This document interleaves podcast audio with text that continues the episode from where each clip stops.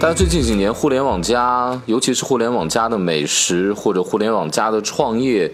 非常火热的时候，大家就走在这个风口上面，有一个很重要的成功的秘诀，就是要学会讲故事。或者说，你的品牌有一个不可多得、来之不易的好故事的时候，更容易让投资人或者说让 C 端的客户觉得，哎，这种小清新风显得我很独特。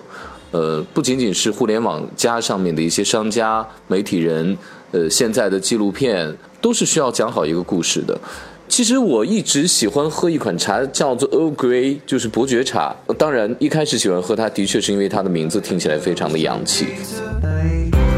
Don't get what they say. 但是后来在认真在在想，觉得总是有一种熟悉的味道在里面。你再去看它的品牌故事和文化的时候，你发现和中国也是有莫大的渊源的。大概是在十九世纪三四十年代的时候吧。然后呢，格雷伯爵当时他二世是任英国的首相，他就派了一个外交官到中国来了。据说这个故事是这样发生的：这个外交官的手下呢救了一个中国大官的。孩子因为孩子落水，他救了他。救了他之后呢，因为中国人喜欢喝茶嘛，他当然就是作为感谢，一定是要先奉上茶，因为这个上座，然后喝香茶，就一定是对于贵宾的招待的一个礼仪。完了以后，这个外交官就觉得，哎，这个茶怎么这么好喝？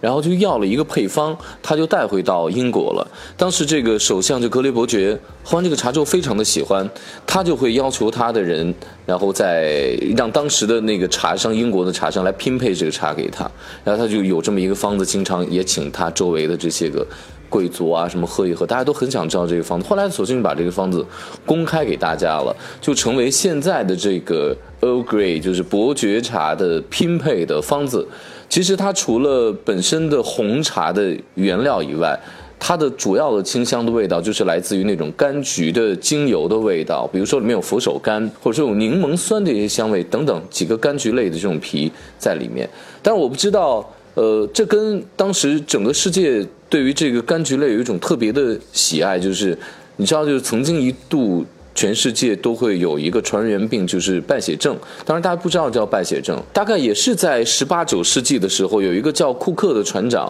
他就是发现澳洲的这个人，他就是在给他船员就听了一个偏方，就是吃这种柑橘类的东西，竟然治好了这个败血症，因为它里面含有大量的维 C。我不知道是因为大家对于这个有过度的一个喜爱，我觉得这个故事大概就是一个编造的故事，因为同样的故事也发生在印度，因为也有说这个。呃，印度的一个大官的孩子落水了，被 这个英国的外交官救了。救了之后呢，这个方子又从印度带回去了。嗯，我就觉得有几个点。第一点就是故事的主人公不太明确，究竟是发生在中国的哪个大官的孩子身上？呃，这是第一点。第二点。呃，中国的哪个茶是用的是拼配的方子？我没有见过。就是我们中国，比如说你要喝大红袍就是大红袍，你要喝正山小种正山小种，你喝龙井那绿茶就是更简单了。呃，它甚至都没有过度烘焙的这种工艺，所以它就很单纯的，我没有听过有拼配的这种。反而你在喝，比如说我们在喝。丝袜奶茶，我们连喝的那个红茶，抛开奶之外的红茶，它用的是西兰茶，它就是三种茶拼配的。因为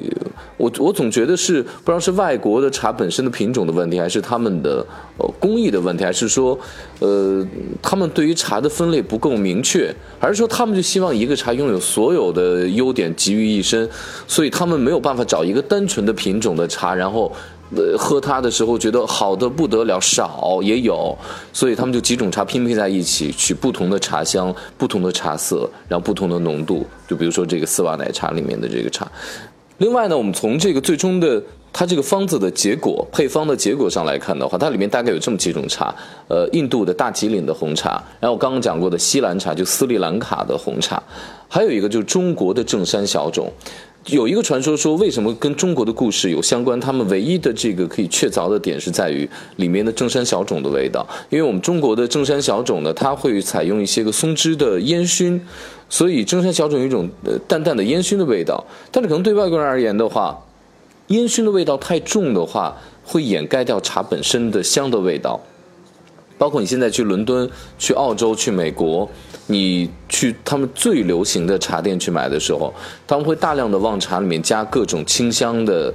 不论是花、柑橘，总之有那种香精、香料的味道进去，因为他们对香料冲的味道比较喜欢。进去之后，其实你可以喝到茶的味道，但是更多的香气是来源于别的东西，所以他们会加一些佛手柑的东西，把正山小种本身烟熏的味道盖掉。那现在的这个配方就是有正山小种，有大吉岭的红茶，还有斯里兰卡的茶，再加上佛手柑一些柑橘类的香气的东西，给它拼配在一起。嗯。当然，国外的茶我一直都不是非常非常的喜欢，因为我喜欢中国，我们中国茶的那种从容，它的那种单纯，而且就是不同地方茶文化，你喝出那种人在草木间的这种舒适的从容感来。你在喝国外的茶的时候，你觉得太复杂了，就感觉是你吃了一锅炖菜的感觉。当然了，如果在国外没有选择的时候，我在要喝国外国外的什么绿茶、什么茶、什么茶的时候，我在英式红茶喝下午茶的时候，我的首选依然还是这个 Earl Grey Tea，非是不可或是很非。